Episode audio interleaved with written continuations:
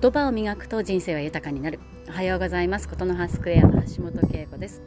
毎週月曜日の朝は声の定期便。4月3日月曜日の朝です。4月ですね。1日2日が土曜日日曜日だったということで今日から新しい環境で新しい暮らしをスタートする方も多いんじゃないかなと思います。そして迎え入れる方も多いんじゃないかなと思います、ま迎え入れる側の方もですねある種環境が新しい人が加わることによってねいろいろとまあざわざわしたりワクワクしたりですねあるんじゃなかろうかと思います。私は自分の4月1日とか4月の始まりを振り返るとですね最初テレビ局に入社した時ですね。22歳。いきなり入社式があったんですけども入社式の前に「ズームイン朝」という中継番組で出演してました。中継番組に。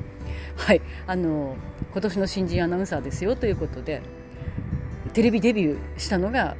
はい。30何年前の4月の最初の出社日でした。で朝5時ぐらいに会社に行って何にも分からず中継に連れて行かれて15秒ぐらい喋りなさい自己紹介しなさいって言われて。今でもねものすごく戸惑ったのを覚えてますね。だいたい15秒喋れと言われても感覚もわからないししかもそのカメラの前でカメラに向かってしゃべるというのもですね当時はねそういうことがあまり機会もなかったのでどうしていいかわからないというような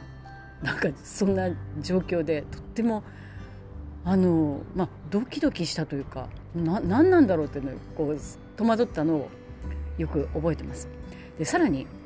あのもう看板番組が4月にスタートしたんですね。稽古のテレビワールドっていうね番組を、えー、紹介する番組というかあの今年今晩の番組の見どころはこれこれですよなんて言ってね紹介する番組え3分の番組でしたけどねもうすでに放送していたというね恐るべし30年前ですね。だからなんかそのもう新しい環境だなっていう不安とか心配敗とかもうなんかそういうものを飛び越えちゃったような環境で春がスタートしたなということですね。まあ、今は新しい方を迎えるのにね研修をしっかりしたり、ね、迎え入れる側もトレーニングのメニューがあったりと昔のようなことはないかもしれないですけれどもやっぱりね不安や心配があるっていうのは30年前も今も変わらないかなと思います。そういう自分をね受け入れながらあのやっていけたらいいなということで私も皆さんのことを応援しています。この間ですねちょうど私が学んでるポジティブ心理学でもいろんなお話を皆さんとしながら学びがあるんですけれども完璧主義な方は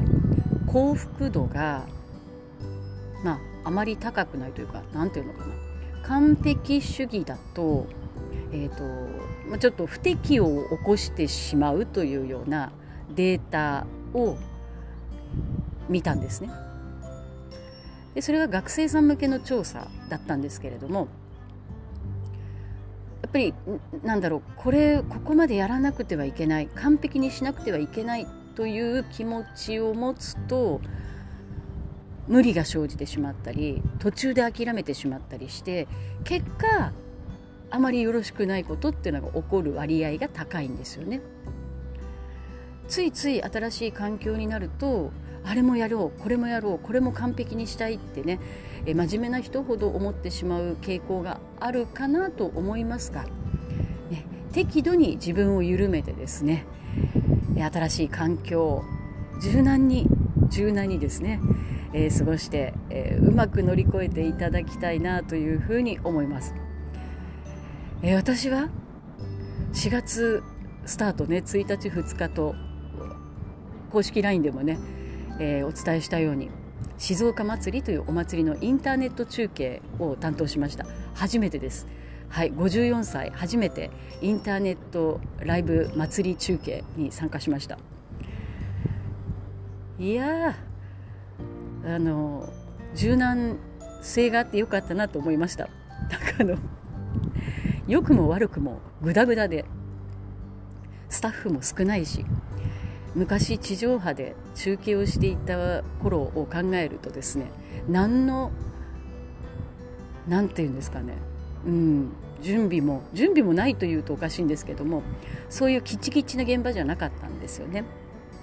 多分昔の私だったらえこんなんじゃできませんって言ってたんじゃないかなと思うんですけど